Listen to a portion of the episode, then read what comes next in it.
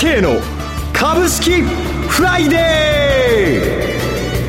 ー。この番組はアセットマネジメント朝倉の提供でお送りします。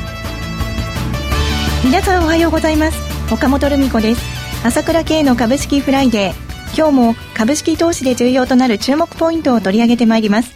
早速アセットマネジメント朝倉代表取締役経済アナリストの朝倉慶さんと番組を進めてまいります。朝倉さんおはようございます。おはようございます。よろしくお願いします。よろしくお願いします。昨日まで日経平均株価は7日続伸、およそ1022円上げ、2007年11月以来、およそ6年1ヶ月ぶりの高値をつけ、連日年初来高値を更新しています。またトピックスも昨日年初来高値を更新しました。海外ではニューヨークダウンも6日続伸、連日高値を更新してきていますね。この1週間ご覧になっていましていかがでしょうか？そうですね、やっぱり予想通りに来ましたよね。はい、年末年始、これからさらに盛り上がるかなという感じがしてますよね。はい。やっぱりいつもなんですけれどもね、えー、まあ前から言ってますけど、今年は大相場なんで、はい、当然従来型のね、このパターンをね、になるわけだったんですけど、余計極端にね、こうやってね、えー、動きがダイナミックになってきた感じですよね。朝倉さん何度もおっしゃってますが、歴史的な大相場だということですよね。そうです。まだそれが始まったばかりです。はい。はい。そして、はい、昨日特徴的なことだったのは、はい、トピックスが新値を取ったということなんですね。はい。今まで、こう、相場をやってても、おそらくね、自分の持ってる株は上がらないということでね、ものすごく欲求不満になってた個人投資家多かったと思うんですよ。はい。それが、やっぱり税制なんですよね。うん、これが終わった瞬間に、はい、もう極端に売り物がなくなっちゃってるわけですよ。はい。ええ。ですから、これまだ昨日トピックスは、新年抜いたばかりなんだけども、はい。今度は今までの鬱憤を晴らすかのようなね、はい、この相場が出てくると思いますよ。わかりました。では一旦 CM です。株式投資に答えがある。株高だからといって必ず設けられる保証はない。だからこそプロの情報が欲しい。そんな時に朝倉慶。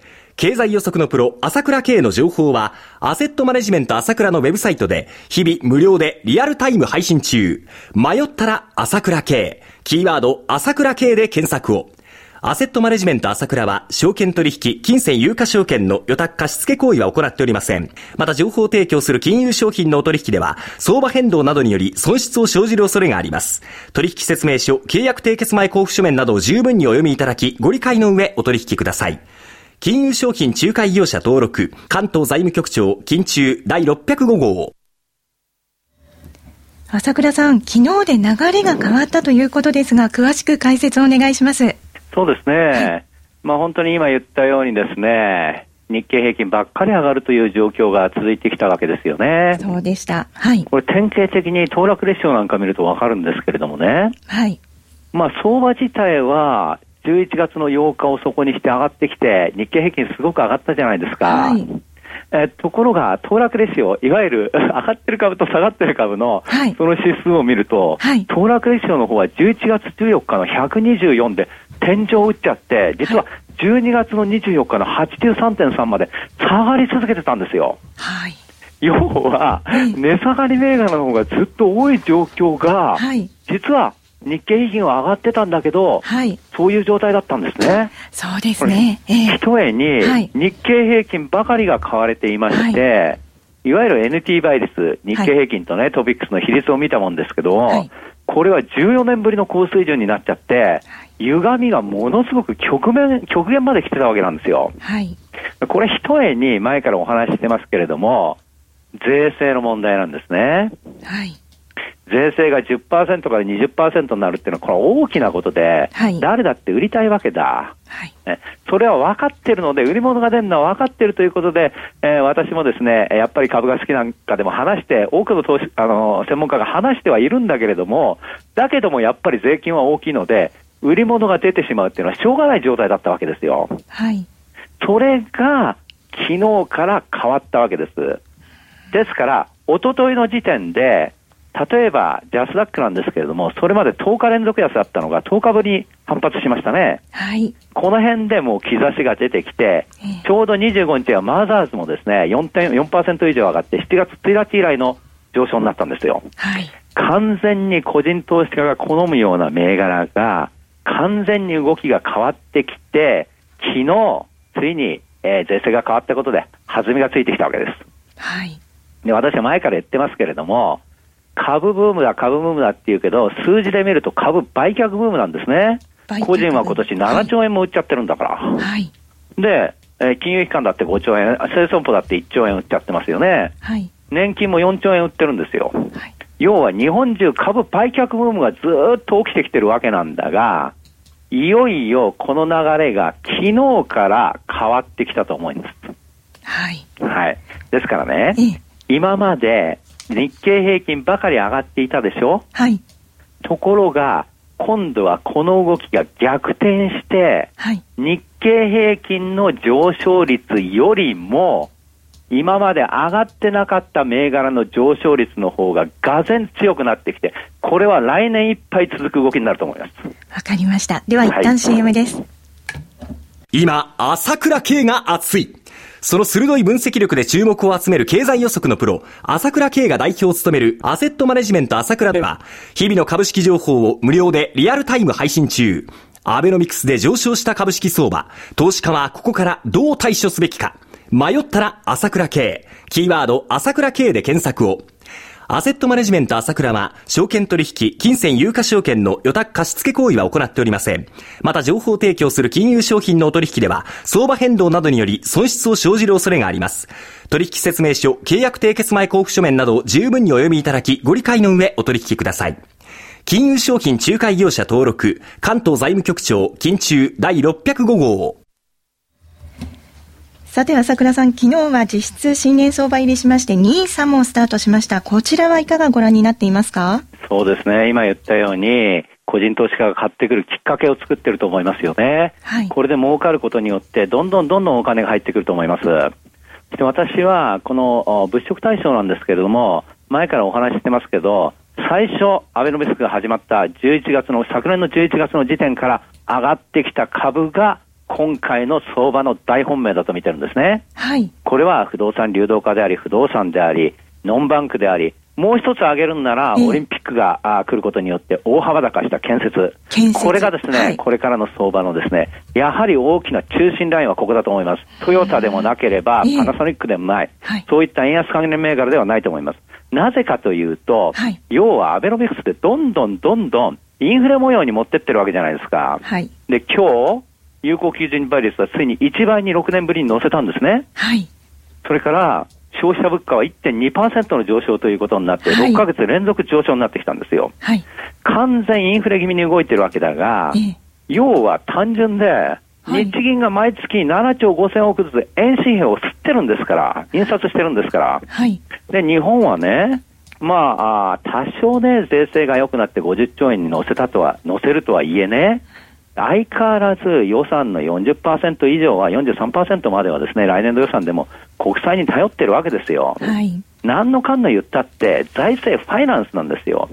要は国債を吸って、それを日銀に引き受けてもらって、それでインフレが起こってきつつあるというのが現状なわけで、はい、ここが根本なんだから、ここはやはりマネーのインフレ、マネーの価値がなくなってくるという中で、これは当然株が上がるのは当たり前だし、円安になるのは当たり前の動きなんですね。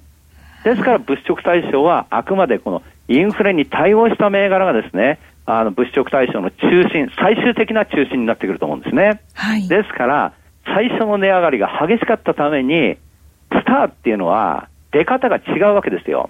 えー、ですから不動産流動化の株も、から建設なんかもそうですけど、バーンと3倍、2倍、3倍、ないしはものによっては10倍になったものもありますね、短期で。はい。スターの出方がすごかったので、その調整があっただけの話なんですね。はい。はい。ですからこれが終わってきて、いよいよ相場になってくるよということです。はい。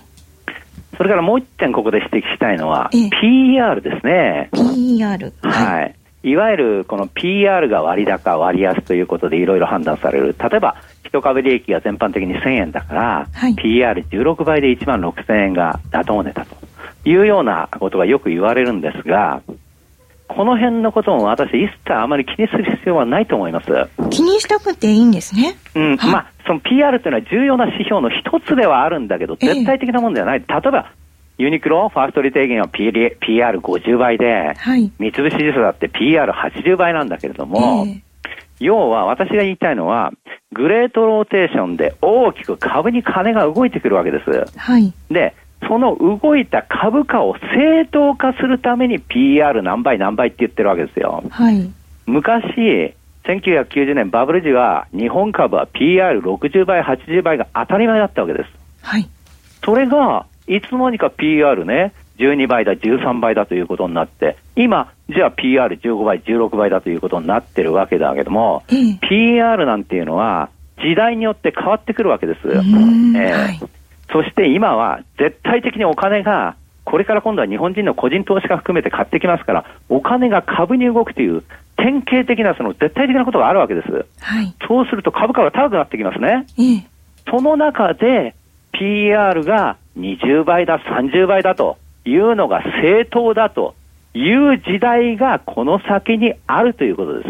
はい、要は今は違うかもしれないけども、1年後、2年後、3年後は PR20 倍だ、30倍だという数値がね、正当化されるような流れになっていくよということが言いたいんですね。はい。ですから、いかにも PR で言うと、まあ一番この理論的なので、説得力があるので、それがまあ一般的に広まっているんだが、その考えに固執することはないということで、はい、まあ、ある意味一つの証券会社、並びにアナリストの作文なんだなという冷めた観点で捉えればいいです。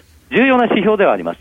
重要な指標ではあるんだけれども、はい、絶対的なものではないということです。だからそれを気にしてですね、高値が、まあ、例えば、いくらいくらだというふうにですね、決めつけることはないということです。まして、大相場になる？不動産流動化とかね、はい、建設なんていうのはね、はい、今回はそういうものを取っ払ってね、はい、大きな相場になっていくという流れが始まっていると思いますよ。ですから私はこの年末年始も、来年も強気で対処するのがこれがあいい方法だと思ってるんですね。わかりました。